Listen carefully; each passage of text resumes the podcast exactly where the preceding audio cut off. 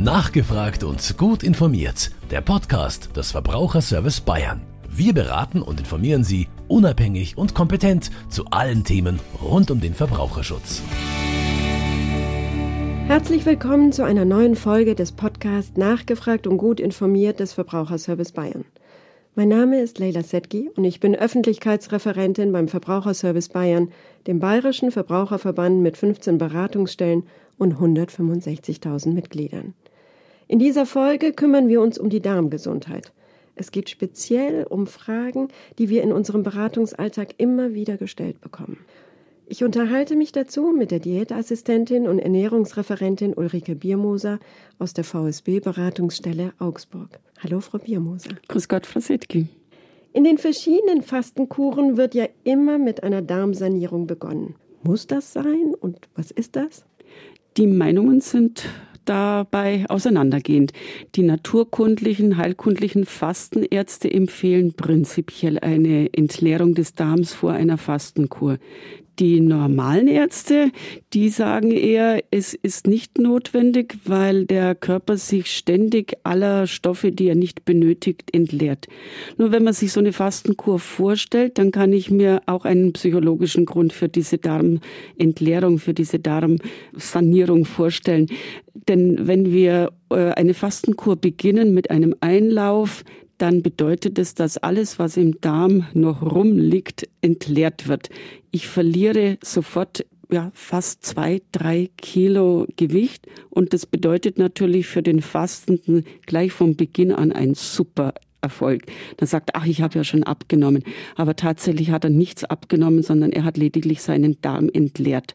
Eine weitere Begründung für diese Darmentleerung vor der Fastenkur ist die, dass man bei einem leeren Darm wesentlich schneller auf die innere Verdauung umschaltet und dadurch das Hungergefühl äh, sich nicht so lange bemerkbar macht.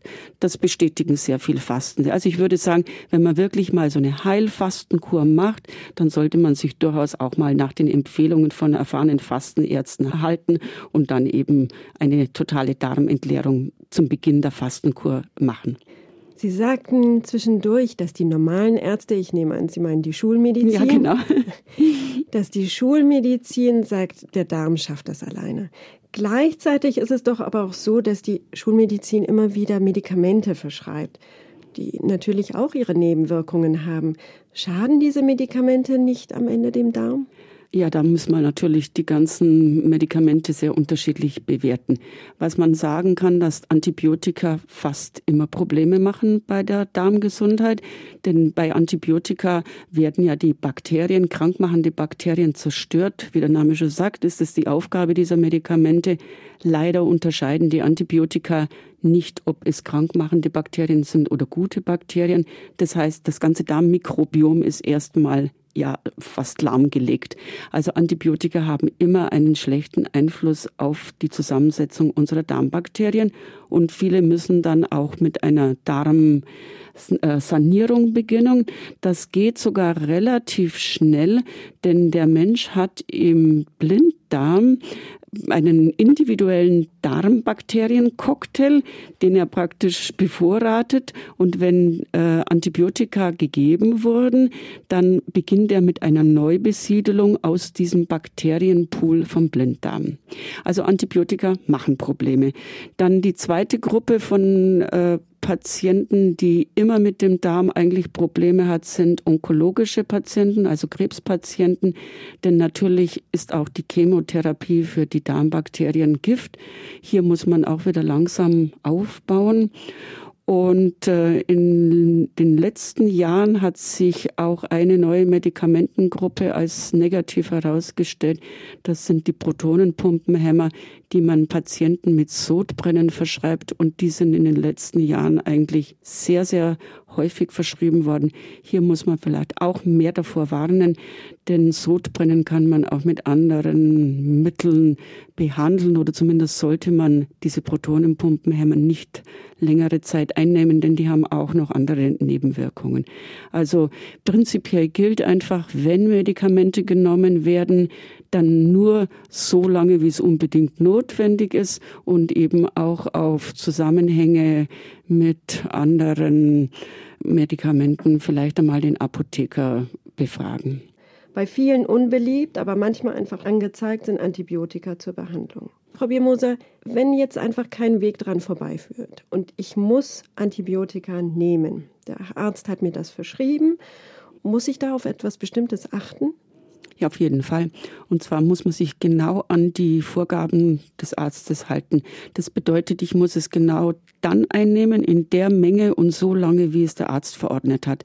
Viele Menschen sind nach einiger Zeit schon beschwerdefrei und dann machen sie den Fehler, dass sie die medikamentöse Behandlung absetzen. Davor ist wirklich abzuraten, vor allem bei Antibiotika, denn damit kann man sich Antibiotikaresistenzen eigentlich in den Körper holen. Antibiotikaresistenzen bedeutet dann, dass man in Zukunft, äh, wenn man dann wieder ein Antibiotikum benötigt, das einfach keine ja, Wirkung genau. Mehr. Also es, es ist eben so, wenn ich die Antibiotikatherapie zu früh absetze, könnten noch diese krankmachenden Keime vorhanden sein und dann äh, wirken sie bei einer erneuten Erkrankung, wirken die Medikamente dann nicht mehr. Eine Frage, die in der Beratung immer wieder auftaucht, wie ich von Ihnen gehört habe, ist die nach den Nahrungsergänzungen. Die Palette an Nahrungsergänzungsmitteln ist ja riesig. Gibt es welche, die Sie empfehlen können? Ja, also der Markt an Nahrungsergänzungsmitteln ist wirklich unüberschaubar groß. Äh, die neuesten Zahlen belegen, dass weit über eine Milliarde äh, Euro pro Jahr in Deutschland für Nahrungsergänzungsmittel ausgegeben werden. Und es ist natürlich schon sehr verführerisch, wenn man dann über 100 verschiedene Nahrungsergänzungsmittel im Drogeriemarkt oder in der Apotheke sieht, die alle ganz, ganz tolle Wirkung versprechen. Von den schönen Haaren bis eben zum gesunden Darm. Und äh, hier muss man ganz klar davor warnen. Es gibt mittlerweile weltweit unzählige Studien zu Nahrungsergänzungsmitteln, die eigentlich immer den gleichen Grundtenor haben. Wenn wir zu viel von diesen Nahrungsergänzungsmitteln nehmen, dann wirken sie schädlich. Nun muss man natürlich die Nahrungsergänzungsmittel vielleicht noch ein bisschen genauer benennen. Es gibt Vitamine, es gibt Mineralstoffe, es gibt Spurenelemente und daneben gibt es noch unzählige andere Nahrungsergänzungsmittel. Man muss auch ganz klar sagen, falls eine, ein Mangel an bestimmten Nährstoffen vorhanden ist. Das kann schon mal sein, zum Beispiel durch einseitige Ernährung, durch eine lange Erkrankung. Dann sollte man unbedingt einen Arzt konsultieren und der Arzt sollte dann eben überprüfen, ob tatsächlich ein Nährstoffmangel ist. Dann sollte man das ergänzen. Aber Nahrungsergänzungsmittel auf eigene Faust zu kaufen, so nach dem Motto, viel hilft viel, davon ist wirklich absolut abzuraten. Denn Nahrungsergänzungsmittel können Nebenwirkungen haben. Das ist mittlerweile hinreichend belegt. Naja, Nahrungsergänzungsmittel gibt es ja mittlerweile auch übers Internet. Mhm. Und da bespricht man sich eben nicht mehr mit dem Arzt, sondern kann jederzeit bestellen. Wie sehen Sie das? Ja, bei den Nahrungsmitteln übers Internet wird eigentlich besonders stark abgeraten, auch zum Beispiel vom Landesamt für Lebensmittelsicherheit und Gesundheit, aus dem einfachen Grund, sie sind häufig nicht so stark kontrolliert. Nun gibt es natürlich auch übers Internet durchaus gute Nahrungsergänzungsmittel, sofern man sie überhaupt braucht. Aber die Kontrollen sind wesentlich schlechter.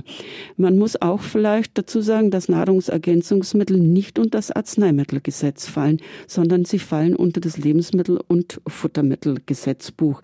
Das bedeutet, sie brauchen keine Zulassung. Sie müssen nur bei der Behörde angemeldet werden und dann kann man eigentlich fast alles auf den Markt werfen, was man will. Darum ist auch die Palette an Nahrungsergänzungsmitteln unüberschaubar groß. Und die Wirkung von den meisten Nahrungsergänzungsmitteln ist überhaupt nie überprüft worden.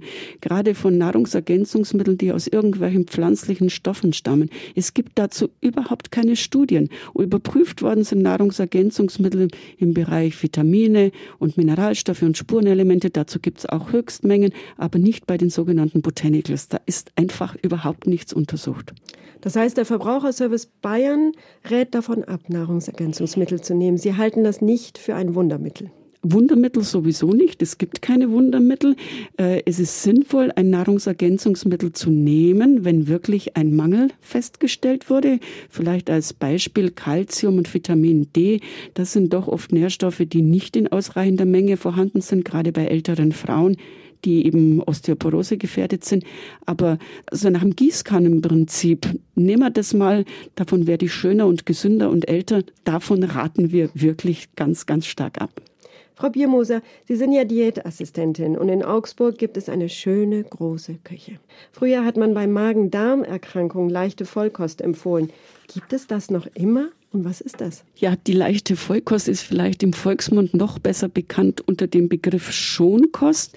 Heute hat man den etwas sperrigeren Begriff in der Diätküche angepasste Vollkost bei unspezifischen Unverträglichkeiten und gastrointestinalen Erkrankungen. also es ist schon ein bisschen lustig, aber der Name sagt vielleicht schon einiges aus. Eben gerade der Hinweis auf angepasste Vollkost bei unspezifischen Erkrankungen. Diese lassen wir es einfach bei dem Begriff leichte Vollkost. Äh, diese Ernährung bedeutet, ich kann damit keine Therapie machen, also ich habe keinen heilenden Effekt, aber ich kann vielleicht den einen oder anderen Patienten ein bisschen entlasten. Ich habe äh, bei dieser Kostform vielleicht auch noch ein ganz kurzer Rückblick zu dem Begriff Diät, der ja oft sehr negativ besetzt ist. Diät bedeutet nichts anderes wie gesunde Lebensweise. Insofern ist eine Diät nichts Negatives. Also diese leichte Vollkost bedeutet einfach, dass man Lebensmittel, die bei einer großen Zahl von Menschen häufig Beschwerden machen, nicht gibt. Also so, Sie kennen das alles. Zwiebel kann Blähungen machen, Kohl kann Blähungen machen, stark gebratene Speisen machen mitunter Probleme, scharf gewürzte Speisen. Aber es gilt immer die Empfehlung, was vertragen wird, darf gegessen werden. Es gibt kein einziges Verbot, kein individuelles Verbot. Und äh, in Maßen, habe ja. ich gehört. Ne? In Maßen, das wäre sowieso der Lebensstil, der für uns alle eigentlich das Beste wäre. Alles in Maßen. Wie ist es denn mit bei akuten Beschwerden?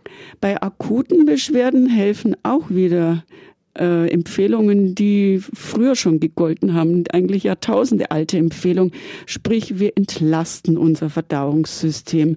Wenn ich Blähungen habe, wenn ich Durchfall habe, wenn ich Verstopfung habe, dann ist irgendetwas in Unordnung geraten in meinem Verdauungstrakt und ich muss ihm Ruhe gönnen.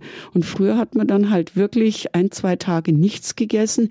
Sehr häufig hat man den Haferschleim empfohlen und auch das stellt sich als wirklich wirkungsvolles Mittel heraus, denn der Hafer enthält Inhaltsstoffe, die sehr beruhigend auf unseren Darm wirken. Also ein Hafertag, aber einfach auch mal mehrere Stunden nichts essen, in den letzten Jahren als Intervallfasten sehr häufig propagiert, das tut unserem Magen-Darm-Trakt gut. Man muss vielleicht sagen, dass die Ernährungsberatung früher sehr häufig für viele Mahlzeiten plädiert hat. Mittlerweile ist man etwas davon abgekommen, sondern man sagt wieder, man muss Pausen machen. Vier bis fünf bis sechs Stunden Pause wäre sinnvoll, damit eben der Darm wirklich wieder alles was entsorgt werden muss, entsorgen kann und sich dann auf die neue Verdauungsarbeit wieder stürzt. Jetzt gibt es ja, was Lebensmittel angeht, unterschiedliche Meinungen. Die einen sagen, Birne stopft. Die anderen behaupten, dass bei Bananen. Ist da irgendwas dran? Ja und nein. Es reagiert jeder anders. Also man kann wirklich nicht generell sagen, dass dieses Lebensmittel stopfend wirkt. Natürlich, man hat Erfahrungswerte. Aber zum Beispiel bleiben wir bei der Banane. Die grüne Banane, die enthält kaum Zucker, die enthält noch viel Stärke, die ist für viele Leute sogar eher etwas, ja, für die Verdauung. Wogegen eine Banane, die man ganz fein zerdrückt, bekannt ist, dass sie bei den meisten Menschen stopfend wirkt. Das gleiche ist zum Beispiel beim Apfel. Wenn ich ein Apfelkompott esse, dann wirkt es meistens etwas abführend. Esse ich einen roh geriebenen Apfel, dann werden die Pektine freigesetzt und er wirkt stopfend. Also es ist individuell und es hängt auch von der Verarbeitung des jeweiligen Lebensmittels ab und es hängt auch vom Reifegrad eines Lebensmittels ab. Wenn jemand sehr häufig über Darmbeschwerden äh, klagt, dann empfehlen wir, ein Ernährungstagebuch zu führen, damit er überhaupt einmal mitkriegt, ja, wann habe ich denn Probleme? Habe ich vielleicht Probleme, wenn ich unter Stress stehe? Ist vielleicht gar nicht das Lebensmittel, gar nicht das Essen mein Problem, sondern eben mein Lebensstil an sich. Das heißt, Ernährung hängt ganz stark damit zusammen, wie nah man sich selbst ist. Und man muss auf sich selbst hören und wie man alles verträgt und ausprobieren. Ja, sehr gut Ganz besonders ja. ausprobieren. Mhm. Wie sieht es denn mit Gewürzen aus? Hier verwendet man ja oft Kümmel oder Beifuß. Gerade bei üppigen Gerichten, wie jetzt zum Beispiel beim Schweinsbraten. Beim Schweinsbraten, ja, Ja. genau. Mhm. Was ist da dazu zu sagen? Ja, das ist auf jeden Fall Erfahrungsmedizin, die sich nachweislich bewährt hat. Kümmel ist entblähend. Man gibt es ja auch zum Beispiel Babys. Dann auch Fenchel oder Anis sind äh, solche Gewürze, die eine ja in Darm entlastende Wirkung haben, die beruhigend auf unseren Darm wirken. Sie haben den Beifuß genannt. Das ist eines der stärksten Bitterkräuter. Das tut man ja bekanntlicherweise dann auch an den Gänsebraten an Weihnachten. Und hier wirken die Bitterstoffe vor allem auf die Fettverdauung. Das heißt, sie sorgen dafür, dass etwas mehr Gallensaft äh, in den Verdauungsbereich kommt und dadurch eben die Fettverdauung unterstützen. Insgesamt kann man sagen, Gewürze so viel wie möglich. Also gerade auch in Küchen, in denen die Darmgesundheit durch mangelnde Hygiene oft ein Problem darstellt. Also denken Sie an die indische Küche, an die ägyptische Küche, also überall, wo es heiß ist und die Kühlmöglichkeiten fehlen. Dann macht man sich auch die antibakterielle Wirkung von Gewürzen zunutze und würzt sehr, sehr stark. Und das ist auch für uns gut. Also Salz sparsam, aber Gewürze so reichlich wie möglich. Vieles verändert sich im Körper mit dem Alter. Spielt denn das Alter bei der Verdauung auch eine Rolle? Ja, leider. Also nicht nur das Sehen geht schlechter oder das Hören wird äh, schlechter, sondern auch der Darm wird träger. Wir produzieren im Laufe des Alters auch immer weniger Verdauungssäfte die einen mehr, die anderen weniger. Am bekanntesten ist es vielleicht, dass man mit zunehmendem Alter die Milch nicht mehr so gut verträgt, weil einfach das Milchzucker abbauende Enzym, die Laktase, nicht mehr produziert wird oder weniger produziert wird. Also die Verdauung wird mit zunehmendem Alter langsamer. Es kommt auch noch dazu, dass unser Lebensstil auch nicht verdauungsförderlicher wird im Alter. Wir bewegen uns weniger. Wir trinken oft weniger. Gerade Frauen trinken im Alter oft weniger, weil sie Angst vor Inkontinenz haben. Ja, dann kommt dazu, dass man durch schlechteres Gebiss, durch lockerere Zähne oft nicht mehr die ballaststoffreichen Lebensmittel mag, die vielleicht dann auch noch im Magen ein bisschen schwerer liegen.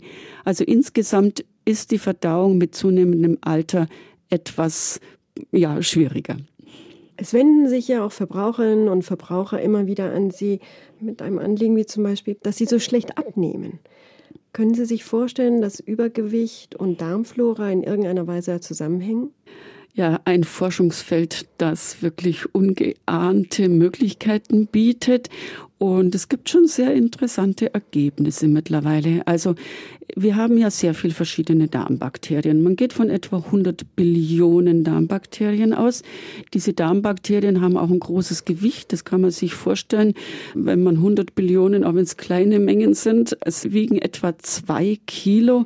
Und diese vielen Darmbakterien wiederum bestehen aus verschiedenen Bakterienstämmen. Und hier hat man festgestellt, dass Menschen, die übergewichtig sind, vor allem einen Bakterienstamm enthalten, die sogenannten Firmicutes-Bakterienstamm, der eine besondere Eigenschaft hat. Er kann die Nährstoffe in unserem Körper besser ausnutzen.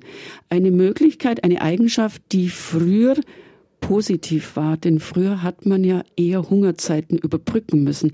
Jetzt haben Menschen, die Firmicutes-Bakterien haben, eben kann es vielleicht so sagen, wie es der Volksmund ausdrückt, das sind die besseren Futterverwerter. Sie nutzen alles aus.